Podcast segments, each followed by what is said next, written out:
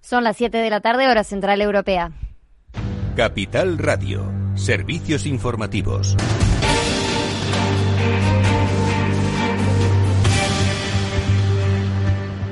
Buenas tardes, nos mantenemos ahora muy pendientes de esa votación del Eurogrupo. En los próximos minutos se espera que conozcamos al sucesor del portugués Mario Centeno y la ministra española Nadia Calviño es la candidata con más posibilidades. Cuenta con el apoyo de países como Francia, Alemania e Italia. Así que muy pronto conoceremos ese resultado ya que se espera que en minutos comience la rueda de prensa con esos anuncios. En noticias vinculadas al coronavirus les contamos que el Ministerio de Sanidad ha informado de cinco muertes y 241 contagios nuevos en las últimas 24 horas. Andalucía, Aragón, Cataluña y Madrid concentran el grueso de los nuevos casos. Los brotes activos en España ascienden ya a los 73, seis más en solo 24 horas. Y ahora en clave económica les contamos que el Banco de España ha pedido revisar los costes del despido para afrontar la recuperación. El gobernador del Banco de España, Pablo Hernández de Cos, ha considerado que la reforma del sistema de contratos y la revisión de los costes de despido es una de las reformas estructurales pendientes para afrontar la recuperación económica tras la crisis provocada por el COVID-19 cómo cambiar esa, eh, esa, dinámica tanto de la temporalidad, de la precariedad como de la eh, persistencia del desempleo, pues tiene que pasar necesariamente por eh, volver a, rediseñar el sistema de contratos que tenemos para eliminar probablemente las discontinuidades que existen entre los costes de despido de los, de los fijos y de los, y de los temporales, que claramente están seguro detrás de ese, de ese, de ese nivel de temporalidad tan elevado que, que tenemos. Y en segundo lugar, pues también de rediseñar completamente las políticas activas de, empleo. Y así lo ha dicho en una intervención en un foro organizado por el Real Instituto del Cano, donde también ha destacado que por ahora deben mantenerse las medidas que han funcionado para apoyar e impulsar la economía, como los ERTE y los créditos del ICO, y también cree que el Gobierno debe dar apoyo fiscal. El elevado nivel de incertidumbre que vamos a mantener durante un tiempo creo que también justifica que el apoyo del sector público eh, a través de un impulso fiscal sea significativo. Lo importante es que ese impulso fiscal sirva también para afrontar algunos de los retos estructurales de la, economía. Todos sabemos que en las crisis económicas los gastos del sector privado que se convierten en más procíclicos y por tanto caen son precisamente aquellos que son más necesarios desde el punto de vista de largo plazo, innovación, de formación. Y el presidente del gobierno, Pedro Sánchez, ha presentado un plan de choque de impulso a la ciencia con una inversión de 1.056 millones de euros para 2020 y 2021. El plan constará de tres ejes. El primero de ellos guarda relación con la investigación e innovación en salud. El segundo eje será para la transformación del sistema de ciencia y para lograr la atracción de talento. El tercer y último eje de este plan de choque es el impulso de la I D empresarial y la industria de la ciencia. Sánchez ha detallado el plan. Este plan no está compuesto solamente de buenos propósitos, que estoy convencido de que ustedes comparten, también contiene recursos. El plan supone una inversión de 1.056 millones de euros en ayudas directas en el año 2020 y en el año 2021. En 2020 el plan de choque va a movilizar unos 396 millones de euros, el resto se va a movilizar en el año 2021. Y a esta inversión hay que sumar un total de 508 millones de euros en préstamos con condiciones ventajosas para las empresas innovadoras. Claves del mercado. Miramos al mercado americano, está en tono mixto porque el Dow Jones y el S&P 500 caen, pero el Nasdaq 100 está arriba. El Dow Jones cae un 1,22%, el Nasdaq 100 sube un 0,47%, está ahora en los 10.716 puntos. El S&P 500 también lo vemos abajo, un 0,68%. Vamos a mirar algunos de los valores del Nasdaq ahora. En negativo tenemos cayendo a Walgreens, cae casi un 9% después de haber publicado resultados donde registró resultados peores de lo esperado. También United Airlines cae un 5,41% después de advertir que podría suspender a 36.000 empleados. Es la mitad de su fuerza laboral. Del lado positivo vemos a Advanced Micro Devices un 4,84% arriba. Costco también sube un 2,91%. Y vamos a mirar ahora a otros activos como el oro. El oro está ahora en negativo, cae un 0,58% y está en los 1.799 dólares la onza. Les recordamos, el IBEX 35 ha terminado en negativo, 1,22% abajo.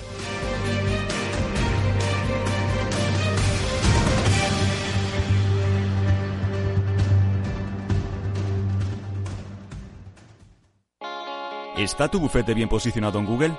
El 77% de usuarios buscan los servicios que necesitan Internet. Si no te encuentran a ti, encontrarán a tu competencia. En comunicación jurídica llevamos 20 años ayudando a dar visibilidad a empresas del sector legal. Web corporativa, estrategias publicitarias, marketing en redes sociales. Infórmate en comunicacionjurídica.com o en el mail info arroba comunicacionjurídica.com. Comunicación Jurídica. Hacemos visible tu despacho. ¿Quieres aprender a invertir? En XTB encontrarás la oferta formativa online gratuita más sólida del mercado, así como una cuenta demo para que practiques hasta que estés preparado. Entra en xtb.es y apúntate. Producto difícil de entender. La CNMV considera que no es adecuado para inversores minoristas debido a su complejidad y riesgo.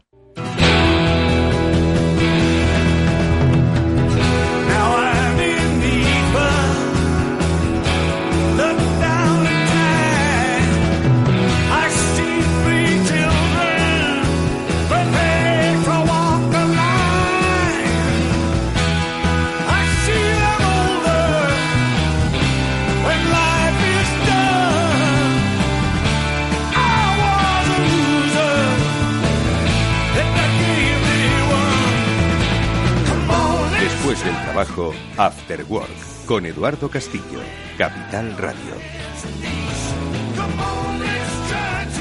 Buenas tardes amigos, bienvenidos un día más aquí al After Work en Capital Radio que ya comienza. En directo son las 19.06, eh, igual nos estás escuchando en diferido, bueno pues eh, pase lo que pase, si nos escuchas después de que hayan eh, eh, nombrado a Nadia Calviño como nueva presidenta del Eurogrupo o no la hayan nombrado, lo que sí que vamos a darte es un análisis de lo que hubiese supuesto o lo que supondrá si eso se sucede, porque con el director del diario Voz Populi, Álvaro Nieto, europeísta, conocedor de las estructuras europeas, vamos a hablar en los próximos minutos para entender lo que puede significar que la actual vicepresidenta eh, Nadia Calviño, ministra de Finanzas de nuestro país, le, eh, bueno, pues le concedan la posición relevante de los países que eh, formamos parte de ese clan de la moneda común. Bueno, pues lo contaremos en directo si es que nos cae en la hora en la que vamos a desarrollar nuestro programa. Pero antes vamos a hablar, como siempre, de comunicación con los especialistas de Biggers. Hoy nuestra amiga Eva García nos invita a conocer algo que, por otro lado, nosotros ya conocemos, la ciberseguridad. Ya sabéis que todos los lunes desarrollamos un espacio sobre ciberseguridad en el Afterword de Capital Radio. Pero, ¿cómo se comunica? Este es uno de los grandes pilares, ¿no? De los que siempre hacemos eh, eh, reivindicación. Pablo Sanemeterio, Mónica Valle y un servidor siempre decimos, hay que comunicar que esto es un tema, es el tema de nuestro tiempo. Bueno, pues con los especialistas de Audea, con su CEO, con Jesús Sánchez, vamos a hablar sobre ciberseguridad, sobre las necesidades de las empresas, sobre seguridad de la información y sobre comunicación. Y luego, por supuesto, tendremos una tertulia sobre la vida, sobre la vida digital, con eh, nuestros amigos. En esta ocasión nos acompañará Víctor Magariño y le invitamos a Álvaro Elúa, periodista, como sabéis, amigo de este programa, a que también debata, reflexione con todos nosotros. Así que nada, si sale lo de nadie os lo contaremos en directo y también trataremos de explicarlo. Bienvenidos.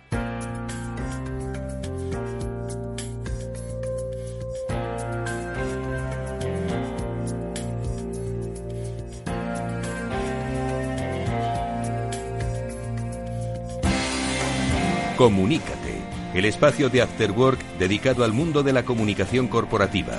Aprenderás a valorar la comunicación, aumentarás el valor de tu empresa.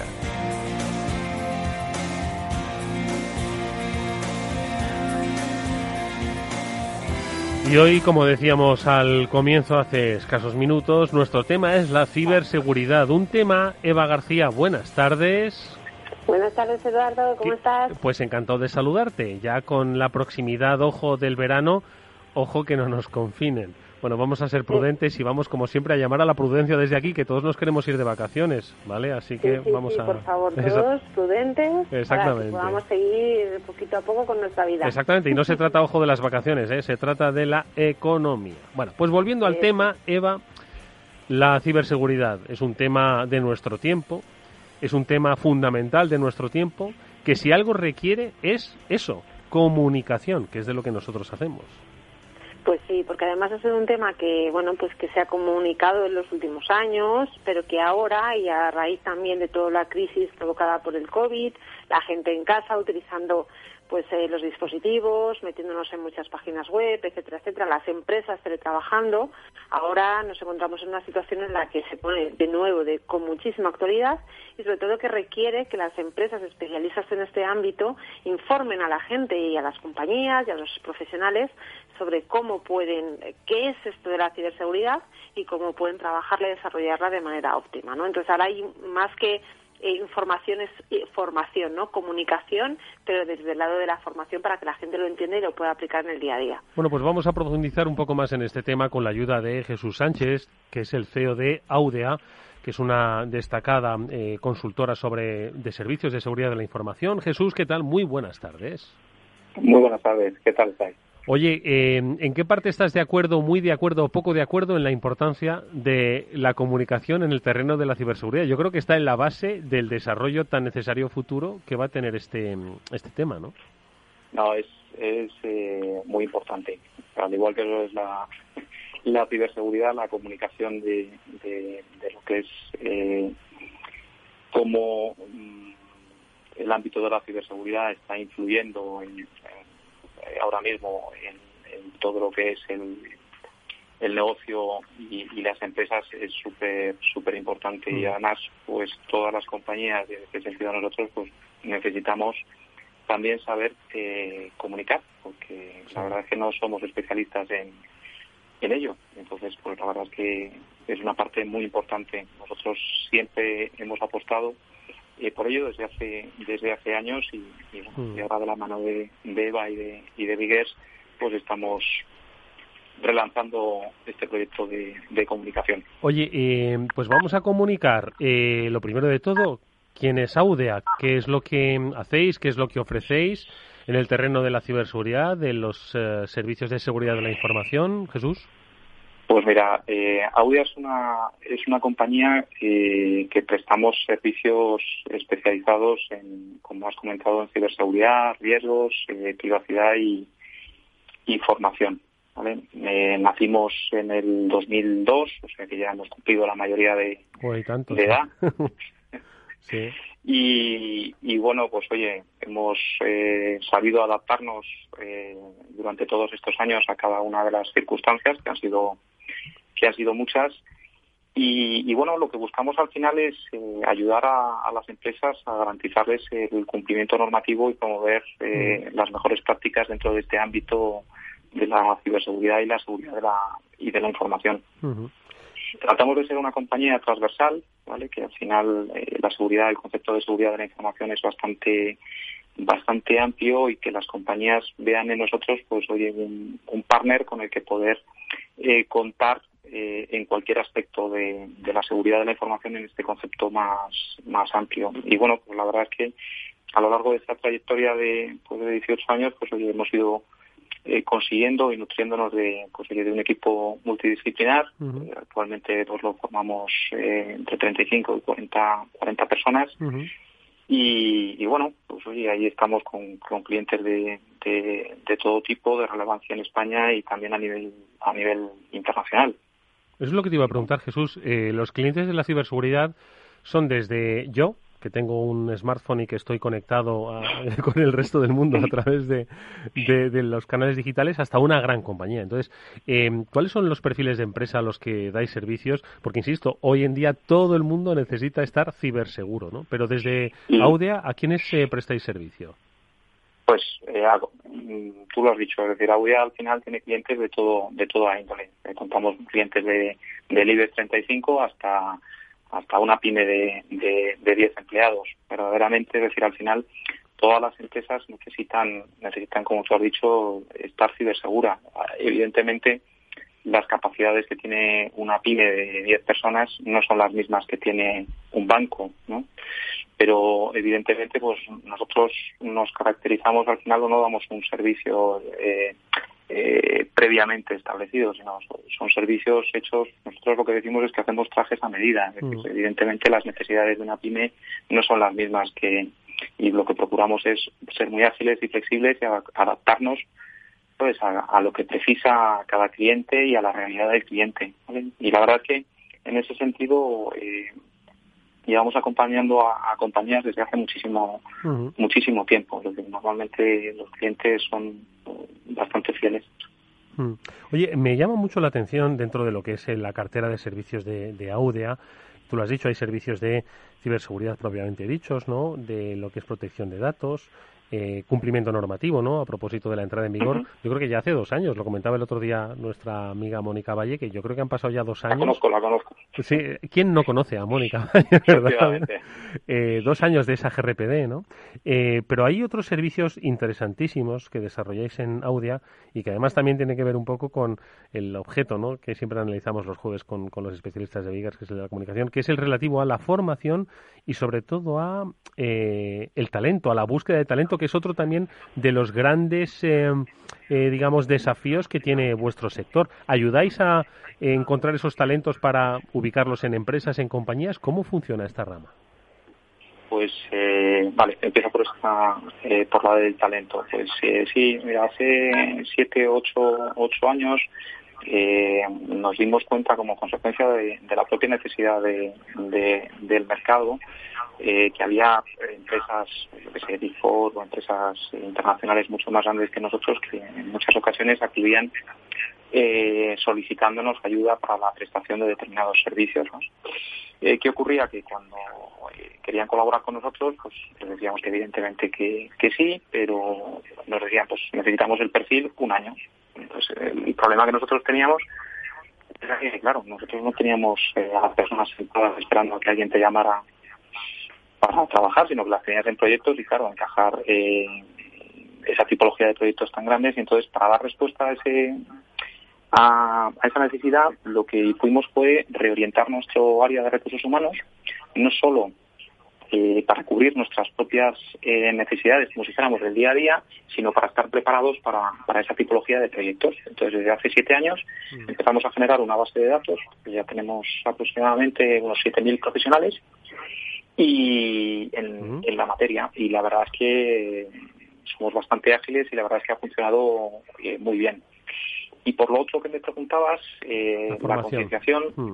Pues eh, también hace aproximadamente ocho años nos dimos cuenta que la formación presencial y, uno a uno empezaba a carecer de sentido, muchas veces por el tiempo que utilizabas en clientes eh, muchas veces distribuidos, los costes, y entonces montamos una eh, teleplataforma de concienciación. No significa que abandones eh, la modalidad presencial, que evidentemente es una más, pero nos permitió hacer otro tipo de, de servicios ¿vale? para formar y concienciar servicios en modalidad mixta o planes directamente de, concienciación. Y además eh, la concienciación ha sufrido y la formación ha sufrido una transformación. Antes formaban parte de proyectos, es decir, era una, un trozo de un, de un proyecto de consultoría y ahora verdaderamente hay proyectos única y exclusivamente dedicadas a la concienciación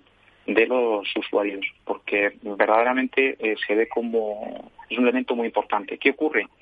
Estos proyectos, por ahora, eh, los sectores eh, más regulados son los que llevan la voz cantante en banca y seguros. Y todavía queda que, baje más hacia. Hmm. Que, cale más en, sí, la capilaridad no está de la, exactamente las pymes es ahí donde surge el reto de la comunicación no porque Eva eh, eh, un tema como el de la ciberseguridad, tú como especialista en comunicación, ¿por dónde crees que deben eh, ir las vías eh, para que, como dice Jesús, cale definitivamente en las pymes? Porque mm, mira que, salen noticias sobre episodios, sobre secuestros de información, encriptación, pago de rescates en España, ¿eh? No me estoy yendo yo al extranjero.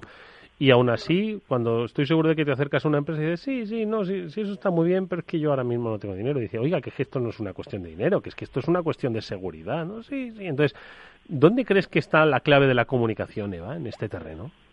Yo creo que está en dos aspectos. Primero, hacer entender a la gente que esto también tiene que ver con ellos, ¿no?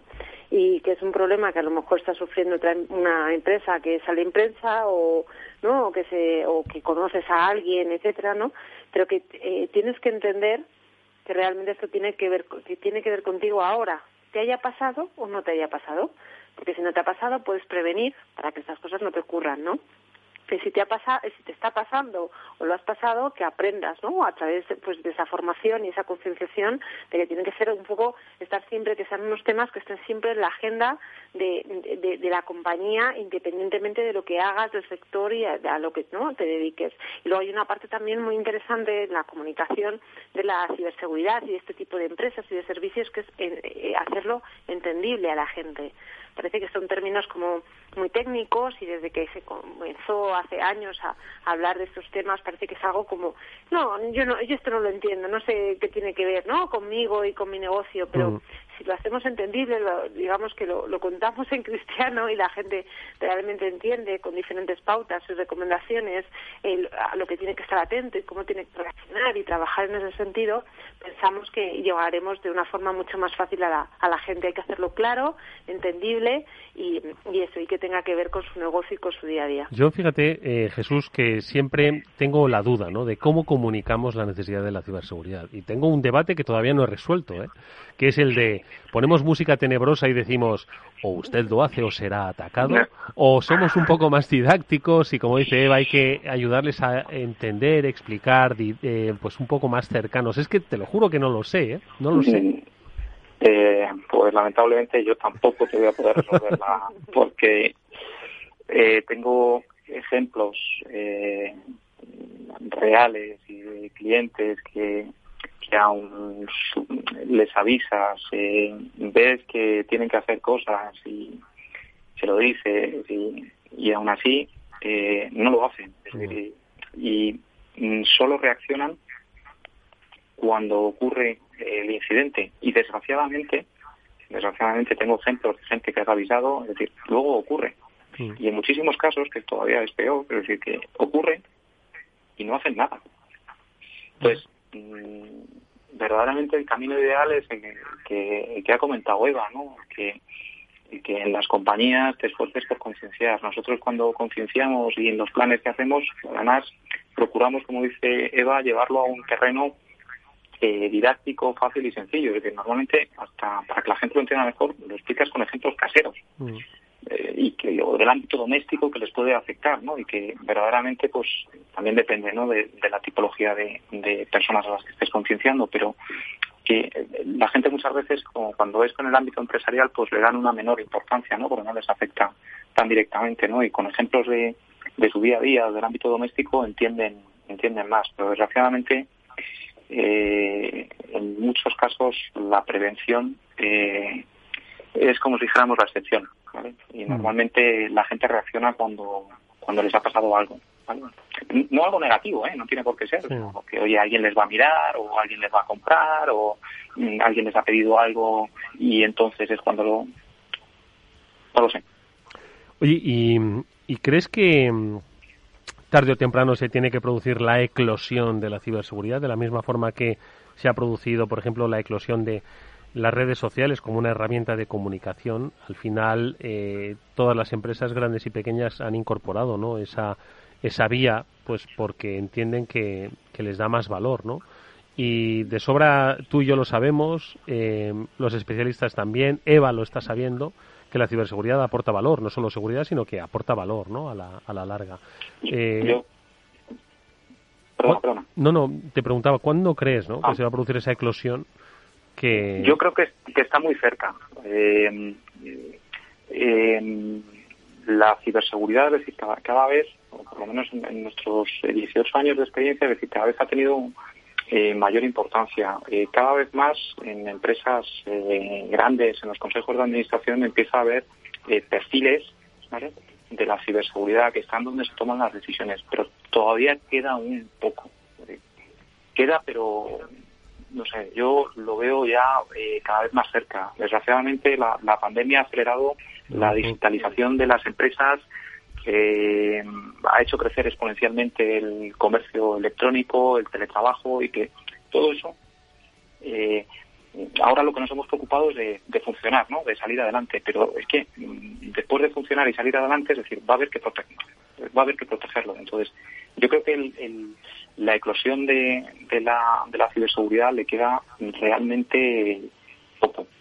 Para bien, también la economía ahora pues, ha sufrido y evidentemente por, por mucho que estemos en un sector puntero, al final a todo el mundo de alguna forma le ha hecho pupa, pero yo creo que es uno de los sectores evidentemente punteros donde hacen falta profesionales y donde la legislación, que es uno de los motores Mm, evidentemente de la de, toda la ciberseguridad y la seguridad de la información cada vez es mayor o sea que es un no sé yo creo que es, es algo que le queda muy poco por bueno, pues eh, lo compartiremos y lo viviremos. Nos lo ha trasladado Jesús Sánchez, el CEO de Audea, junto con la ayuda, como siempre, de Eva García, CEO de Biggers. Eh, hacerles caso en la comunicación está la base del conocimiento y el conocimiento de ciberseguridad va a ser la clave del futuro de todas las empresas.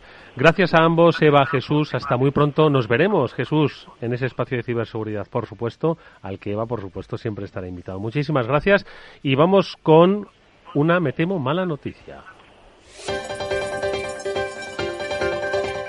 Noticia de última hora.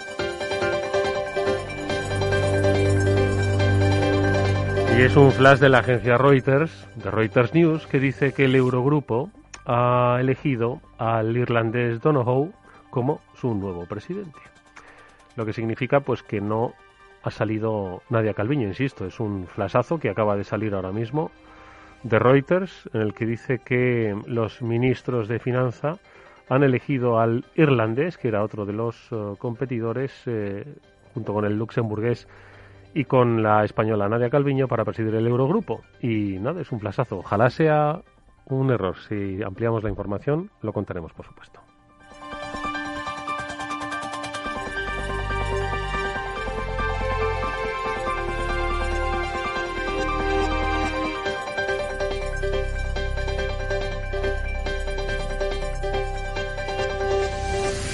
After Work, quizás el mejor momento del día.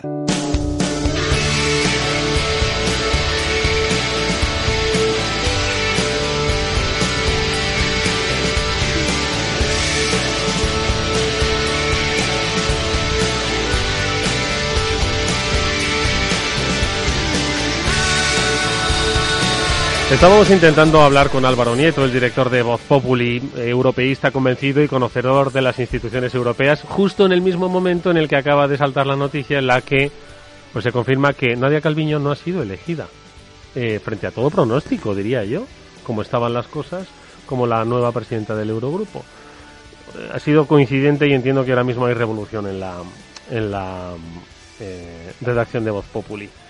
Otro Álvaro nos acompaña, al que además nos alegra mucho ver, Álvaro Elúa, periodista. ¿Cómo estás, Álvaro, amigo? Buenas tardes. Muy buenas tardes, Eduardo, ¿cómo estás?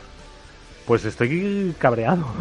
Vaya. No, hombre, no, no, Estoy cabreado. hay que estarlo porque eh, además se va a plantear ahora un debate eh, cuanto menos curioso en la Unión Europea. Hay que recordar que el bloque eh, de Alemania junto con España, también Francia, Italia, todos ellos querían poner sobre la mesa la cuestión de eh, empezar a poner un impuesto a las empresas digitales. Muchas de ellas tienen, recordemos, su sede en Europa, en Irlanda, por aquello de que allí van, pagan menos impuestos. Es el ejemplo de Apple, de Facebook en Europa, etcétera, etcétera. Y el debate ahora está encima de la mesa y lo va a tener que afrontar el que hasta ahora ha sido el ministro de Finanzas de eh, Irlanda con lo cual eh, va a ser interesante lo que se plantea por delante. Mala noticia para España, el que no esté Nadia Calviño al frente del Eurogrupo, pero, pero bueno, hay que seguir avanzando y mirar hacia, hacia el frente. Hay que recordar que Irlanda ha sido uno de los países eh, que, donde la pasada crisis financiera eh, impactó y se recuperó rápidamente.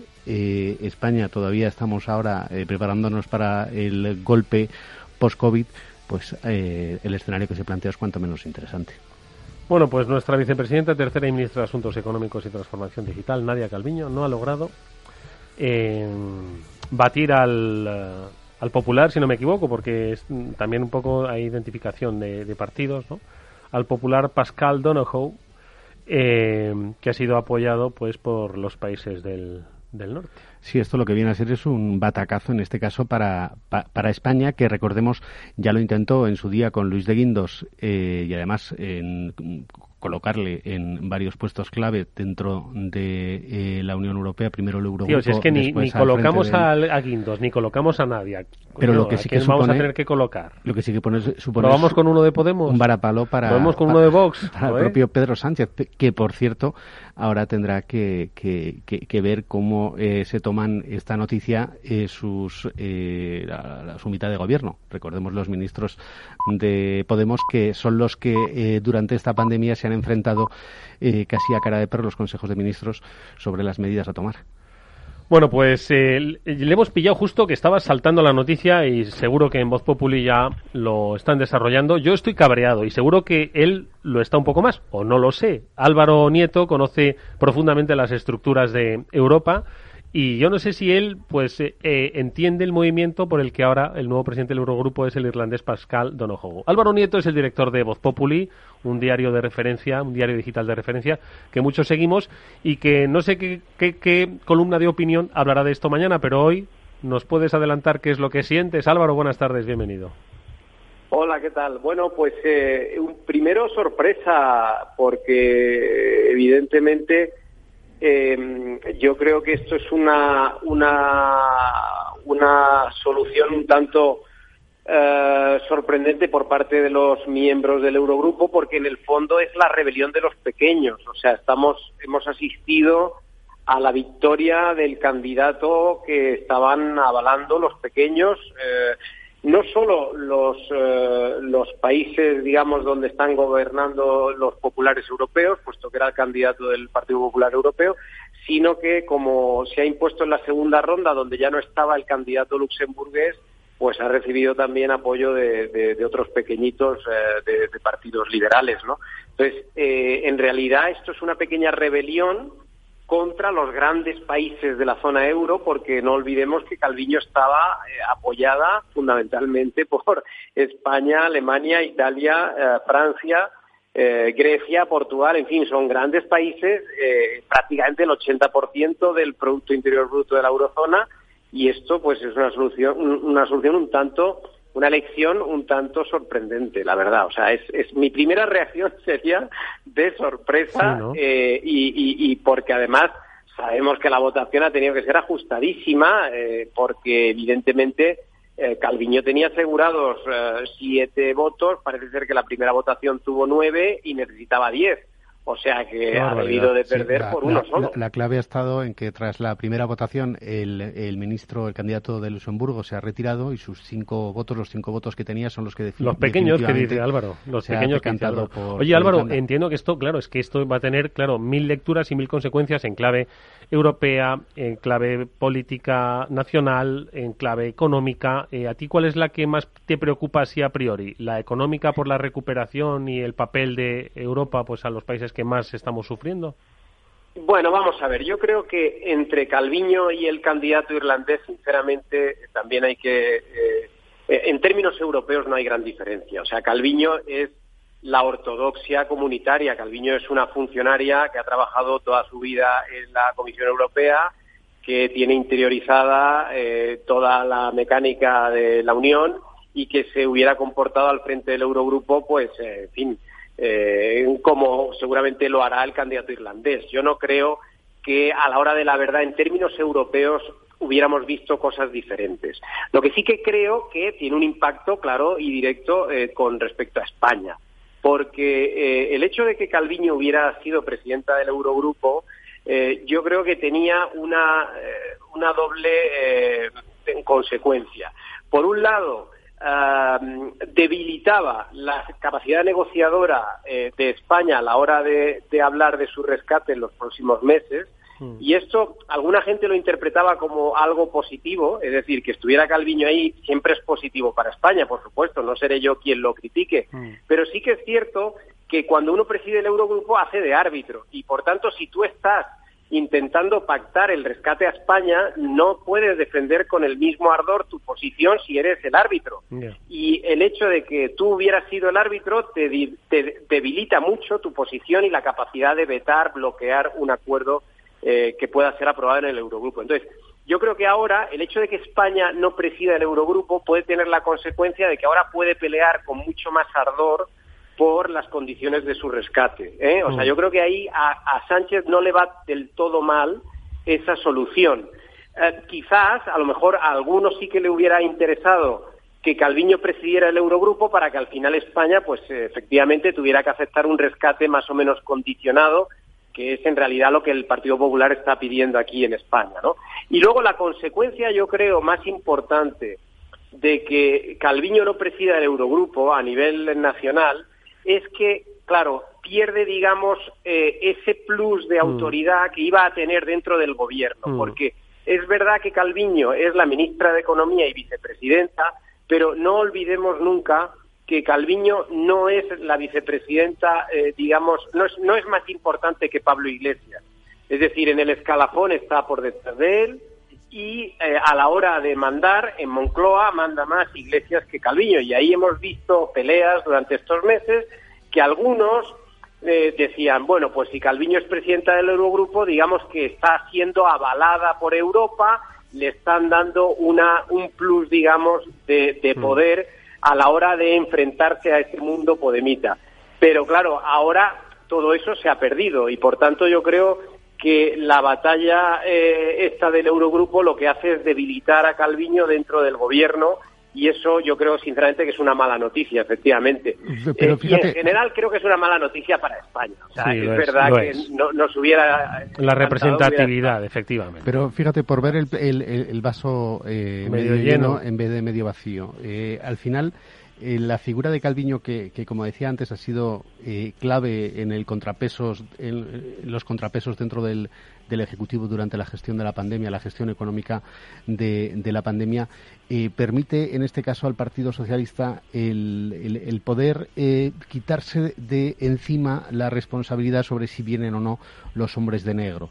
Es decir, eh, al final, si España acude al MEDE, que ayer el presidente del Gobierno ya dijo que es una herramienta que está ahí y que si está ahí es para usarla, es decir, que, posiblemente estemos hoy más lejos que hace, digo, más cerca que hace 15 días del posible rescate, la, la cuestión es que las decisiones que se fueran a tomar eh, por parte de, de, Europa eh, iban a afectar y mucho en el desgaste del gobierno, pero sobre todo el Partido Socialista en, en ese eh, mm. entramado de contrapesos con, Podemos. Al final iba, a tener mm. al enemigo dentro de casa como lo lleva teniendo. Es decir, le iban a pasar más aún con lo cual yo creo que en ese aspecto, estratégicamente, y me pongo en, la mente de Iván Redondo, yo creo que la noticia... es inescrutable. No, no, es del, del todo mala.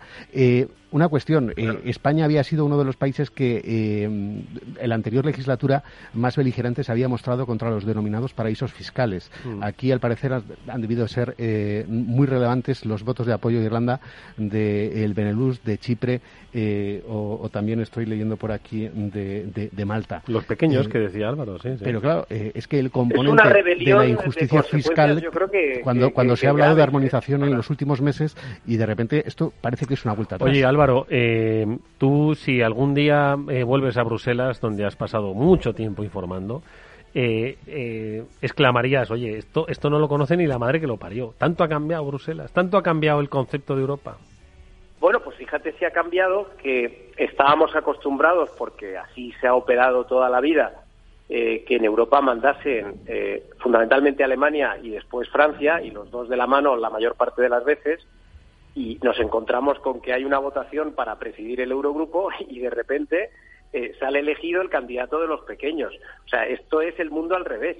Esto es eh, una Europa que, claro, eh, es la demostración de que esta Europa es muy difícil de gobernar porque tiene tantos países y además en votaciones como esta, donde cada país tiene un voto y todos valen igual, pues claro, puede salir cualquier cosa. Y la verdad es que es muy difícil que aquí pueda haber una línea, digamos, un rumbo claro, un liderazgo claro porque mm. en un momento dado se te pueden revolver los pequeños y, y, te, y, te, y te quitan el, plan que tenías previsto. ¿no?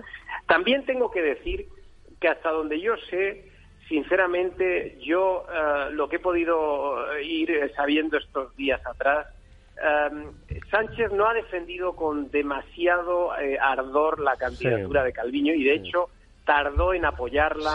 No sé si recordáis que al principio como que no estaba muy claro que fuera ella a ser candidata, Sánchez no acaba de pronunciarse. O sea, yo creo que aquí Sánchez nunca lo ha tenido claro porque sabía que colocando a Calviño ahí perdía una baza negociadora para el rescate y eso a él no le no le conviene del todo, ¿no? Entonces, yo creo que aquí es verdad que España ha perdido una posición muy importante, pero en el fondo el mundo podemita gana claramente con esta decisión mm. Y em, sospecho que a Sánchez no le va del todo mal. Por tanto, eh, yo creo que tiene sus, sus, ventajas y sus inconvenientes según cómo se mire eh, lo que ha pasado. Un nadar y guardar la ropa, que es un gran especialista, por otro lado, el presidente del gobierno. Bueno, pues si queréis eh, ampliar la información, entrad en Voz Populi, pinchad en la información que firma Grego Casanova, bien contada, Calviño pierde la batalla del Eurogrupo y mañana leed el comentario del director Álvaro Nieto sobre todo esto. Hoy ha sido un pequeño avance al que le agradecemos enormemente que nos lo haya hecho. Mañana con más profundidad, menos en caliente y menos con el arrebato de joder, que nos han quitado el Eurogrupo, aunque luego seguro que todo es positivo. Álvaro Nieto es director de Voz Populi. Álvaro, un placer haberte escuchado. Gracias de verdad por tu tiempo. Gracias a vosotros, un placer. Fuerte abrazo. Buenas tardes. Eduardo Castillo en Capital Radio, After Work. Hola, soy Leopoldo Abadía, autor de La Crisis Ninja, y quiero hablaros de lo normal. Lo normal es que cuando compramos algo sepamos cuánto tenemos que pagar, ¿no? Pues eso mismo debería suceder a la hora de invertir. Por eso me gusta Finanbest, comisiones bajas y claras, sin letra pequeña. Entra en finanbest.com y descubre que lo normal es extraordinario. Lo normal es Finanbest.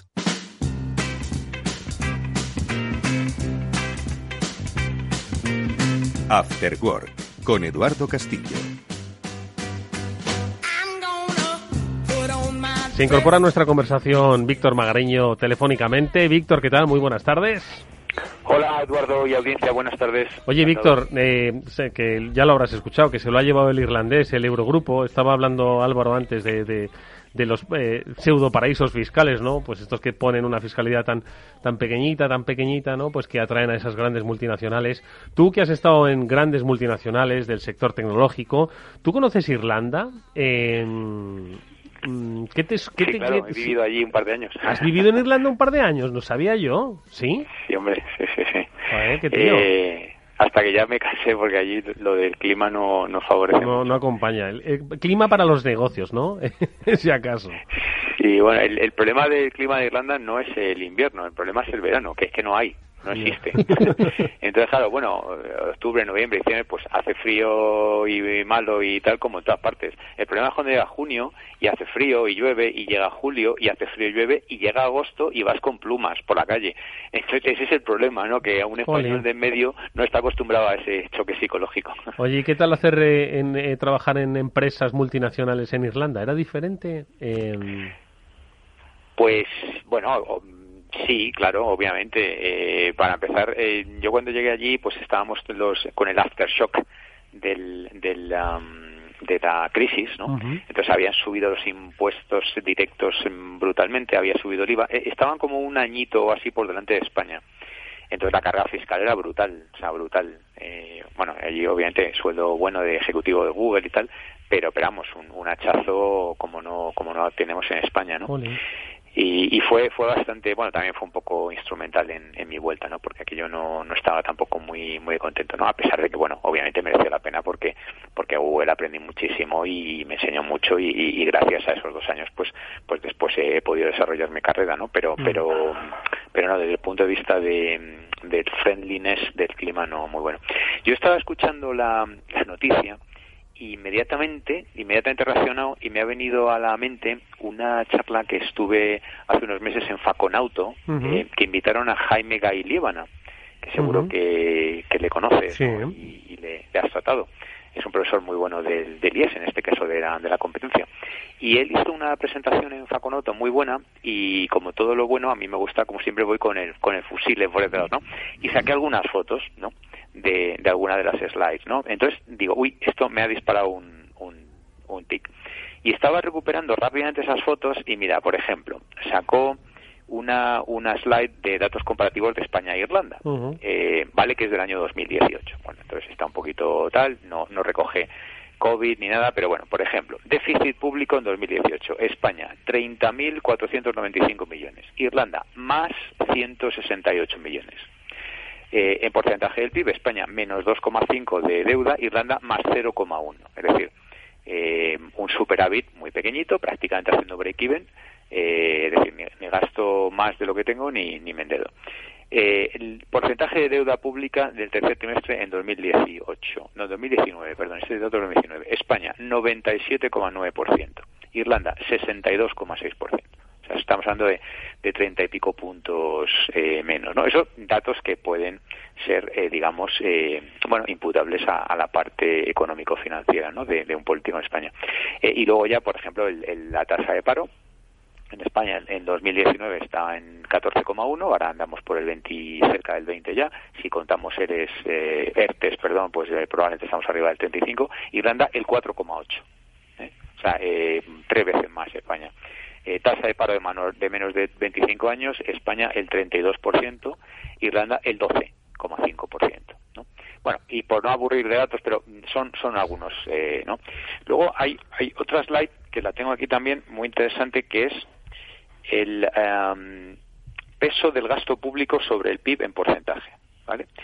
Eh, 2013, 14, 15, 16, 17, 18 y 19. Bueno, por los últimos tres años España 42,4, Irlanda 27. 41,2, 25, 42, 25. Entonces, son datos, eh, bueno, que, que, dicen un poco eh, la disciplina y, el régimen fiscal de uno. Y luego, em, em, este Jaime eh, evolucionaba y de, de de fondo de esta slide hay una foto del presidente de Irlanda, que no recuerdo ahora mismo el, nombre, también es un nombre de esos complicados irlandeses, que está bajando de un avión de Ryanair.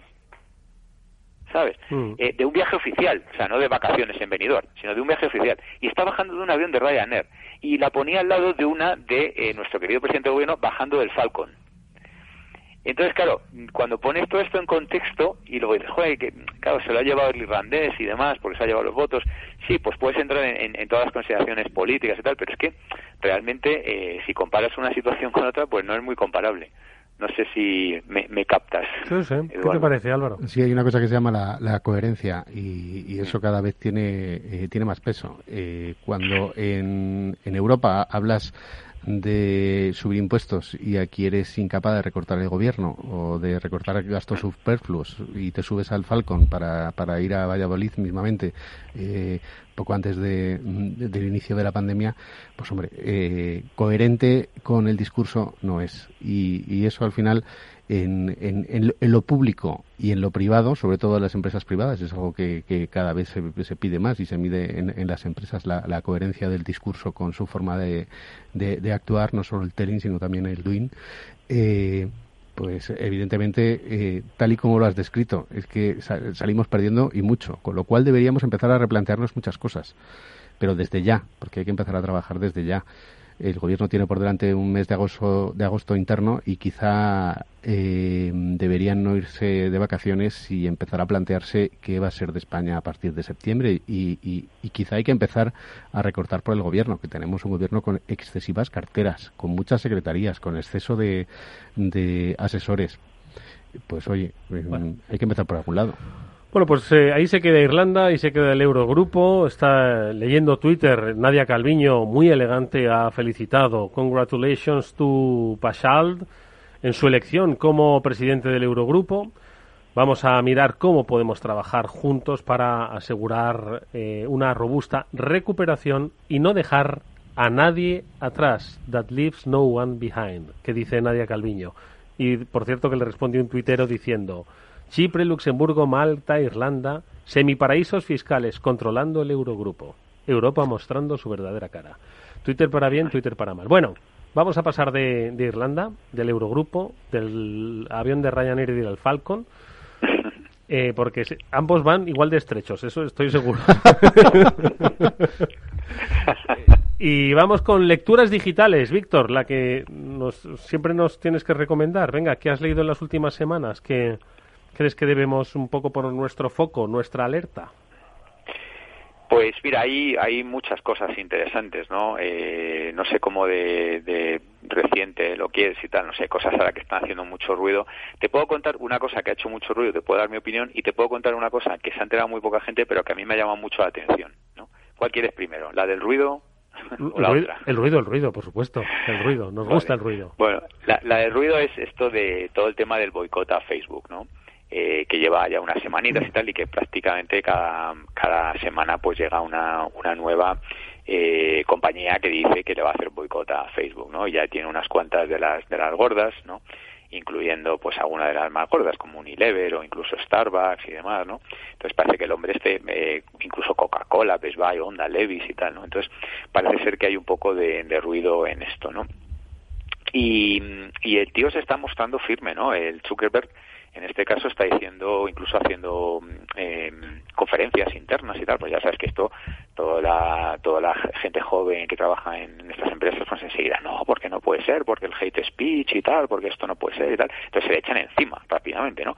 Y el tío está explicándolo internamente y tal, y, y, yo no sé qué, qué opináis vosotros, ¿no? Pero yo lo que he leído, también lo que pienso, y bueno, como, como profesional de marketing digital y tal, es que, eh, bueno, primero, el 90% del hate speech lo eliminan antes de que nadie lo pueda leer, ¿vale? Con los algoritmos y tal.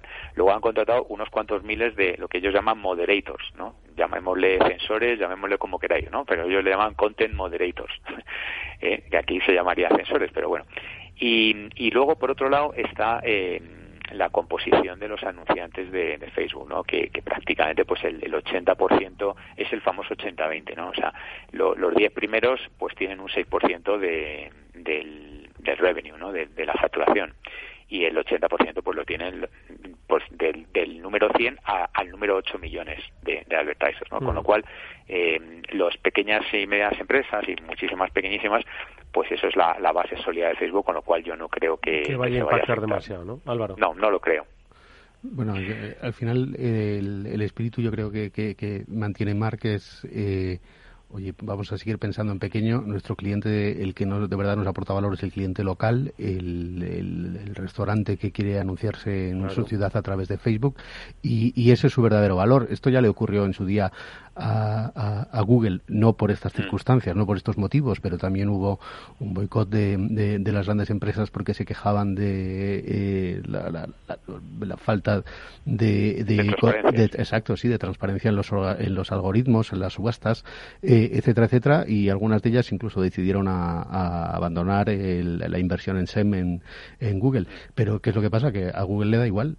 Yo vivo de las pequeñas empresas que de verdad, a, a las que de verdad aporto valor. Unilever no va a vender más por estar en, Facebook eh, podrá seguir manteniendo niveles de notoriedad, pero no creo que tenga un impacto directo en su funnel de ventas, porque en realidad lo que se anuncian es colocar vídeos, spot y crear comunidad.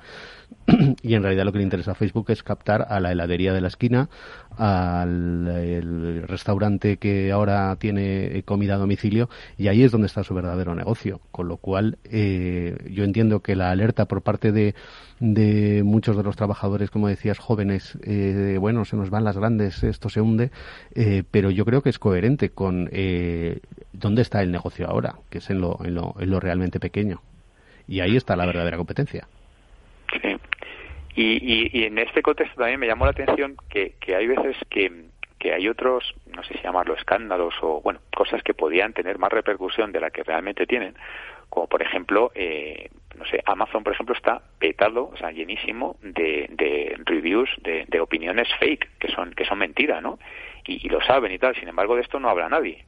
Por ejemplo, yo no sé si esto lo sabéis vosotros o no, pero, pero esto es un grave problema que tiene, que tiene Amazon. Eh, y luego también tiene miles y miles y miles de, de productos que son eh, que están mal etiquetados, que son eh, inseguros, que no cumplen la legislación y que sigue permitiendo que los vendan en el, en el marketplace, ¿no? Entonces eso, sin embargo, no, no se habla de ello, ¿no? Sin embargo, a Facebook parece que están esperando para, para darle. Y, y ya, Eduardo, tú me conoces, sabes que no soy no es santo de mi devoción. Uh -huh. Facebook, de hecho, ni siquiera estoy en Facebook. Uh -huh. Pero pero bueno, igual que digo una cosa, digo digo la otra, ¿no? O sea que que a veces no sé, a lo mejor es porque Jeff Bezos es propietario de un periódico, no, no lo sé, ¿sabes? pero pero se habla definitivamente menos de eso. Sí, yo creo que eh, es porque todavía no se tiene conocimiento de cuál es el verdadero negocio de Amazon, que sí que está muy bien el, tema del marketplace, pero ya tiene su propio eh, su propio sistema SEO. AWS, ese es el business, ¿verdad, Víctor? Sí, sí, sí. me lo he aprendido. estoy muy puesto en eso también. Me, lo, he aprendido, me lo he aprendido. Sí, sí, pero la cuestión es que puedes tener un producto muy bueno, pero si no has pagado porque te posicionen en la primera entrada, pues posiblemente no, no, vendas. Oye, que nos quedan tres minutos. Víctor, venga, el del ruido... La, otra, muy rápido, que, que esta os va a gustar. Em, he leído que hay una startup que vende referrals para trabajos en las tecnológicas. Es decir, tú quieres trabajar en Facebook, Google o Amazon, sabes que a los empleados de Facebook, Google o Amazon les dan dinero por referir gente, siempre que entren. Bueno, pues hay una startup que te pone en contacto con empleados y te refieren internamente a cambio de dinero. ¿Qué os parece esto? Me encanta, me encanta. O sea, es un, es un chollo para todos menos para, el pobre que quiere aspirar a trabajar en Facebook. y el caso es sacarle pasta. No sé, me llamó la atención. No, no, interesantísimo, ¿eh? Esto es como lo del dropshipping, ¿no? Eh, esto que eh, tú no hace falta que tengas nada, simplemente un buen dispositivo para intermediar en una compra online, no tienes ni producto ni almacén, tú solo tienes dispositivo y conecta a dos personas. Pues esto es igual, ¿no? Tú quieres trabajar en Facebook, tú eres empleado de Facebook, tú quieres referir, quieres ganar unas pelas, quieres tú trabajar en Facebook, yo te pongo en contacto con uno y con el otro. Oye, me encanta, ¿eh? Yo conseguí un par. Cuando, cuando estaba en Google referí un par de... Bueno, referí más de un par, pero dos. y me soltaron pasta. Sí, sí, me soltaron ¿Ah, sí? Qué bueno, ¿no? Sí, de hecho había gente que, hacía un sobresueldo con esto, ¿eh? Porque, claro, yo como era profe conocía a mucha gente razonablemente inteligente. Entonces, claro, venga a referir, venga a referir. Y al final alguno entraba. Qué bueno. pero nunca me dieron dinero. o sea, quiero decir, me daba dinero la empresa, no el que quería ser referido. Bueno, pues ahora llega una empresa eh, que, va a intermediar, que va a cobrar pasta para que le refieran. Pero, fíjate que esas empresas muchas veces existen, que tenemos a, intermediarios que lo que hacen es su, contratar eh, empleados Estoy seguro, que se incorporan, las agencias de colocación, eh, de, gestión de talento, que las llaman ahora mismo, es eso mismo, pero qué talento mejor que los conocidos de los propios Escucha, ¿y qué pensará de, de esta noticia LinkedIn, LinkedIn, LinkedIn? Porque al final ese es el business de LinkedIn, ¿no? Contactar a unos con otros y sacar perras de eso, de esa acción, ¿no? Sí, sí, es, es, su, es su principal eh, negocio. Eh, yo estoy en tres, es en los anuncios y, la parte de, de premium, ¿no? Eh, bueno, sí puede. A ver, yo esto lo veo relativamente pequeño, porque al final, claro, el porcentaje de empleos en estas tecnológicas respecto del total de empleos, pues es muy pequeño, ¿no? Y mm. LinkedIn no vive ni muchísimo menos de estas. pero, vamos, no creo que le vaya a impactar en el bottom line pero me pareció muy curioso, ¿no? Cómo la gente dice, oye, esto de aquí puedo sacar Pelas, ¿no? y, cómo se montan unas esto, De todas formas, Víctor, esto ya lo inventaron los de la fruta o los del café. Que tú creas 10.000 intermediarios entre una cosa y otra, que alguien va a pescar algo. Pero fíjate ahora, entre los nuevos negocios, las vías nuevas de negocio de LinkedIn, está el, el convertirse en una plataforma, en una guía, en unas páginas amarillas de empresas de servicios, donde además eh, tienes recomendaciones de posiblemente gente que ha trabajado al final, y además es, crear una comunidad y al final vas a cobrar de todos los que están. Sí, esto todo vuelve, el pantalón de campana y ahora las páginas amarillas. Víctor Magariño, Víctor, gracias, que te salga bien el carbón y la barbacoa, disfrútala. Bueno, a ver qué tal. Un fuerte abrazo. Bueno, amigo, que nos vamos. Me alegra un montón verte por aquí. Oye, ha sido un placer. ¿Cuánto tiempo, eh? Desde, desde el inicio de, todo este mogollón. Pues venga, vente la semana que viene y charlamos, seguimos charlando un ratito de mil y una cosas. ¿Te parece? Encantado, siempre. Álvaro Lúa es periodista. Nos ha acompañado hoy en este After Work que ya se despide hasta el próximo lunes. Sí, que volverá con su espacio de ciberseguridad. Ha estado Néstor Betancor gestionando técnicamente el programa yo os habla Eduardo Castillo. Sigo cabreado eh, por lo de Nadia, pero bueno, después de escuchar a unos y a otros, igual hasta es, hasta es positivo. Gracias amigos, hasta mañana.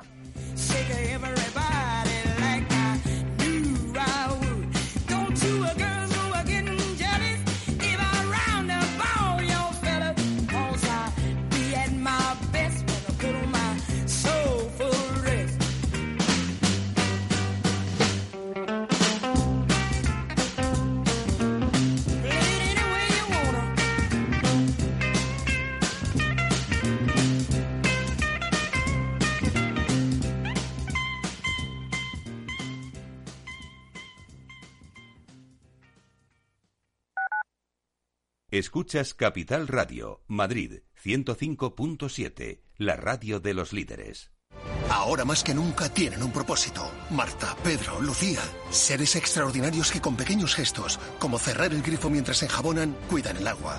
Únete a ellos. Descubre tus superpoderes en canal de Isabel El poder está en tu mano. Cuidando el agua, cuidamos de todos. Canal de Isabel II. Únete a El Viajero de la Ciencia todos los jueves a las 10 de la noche en Capital Radio. Acompáñanos por todo el mundo en nuestra búsqueda de las noticias más impactantes sobre ciencia y tecnología. Síguenos en las redes sociales y en el podcast buscando El Viajero de la Ciencia. El Viajero de la Ciencia, con Carlos Alameda. Capital Radio, la genuina radio económica.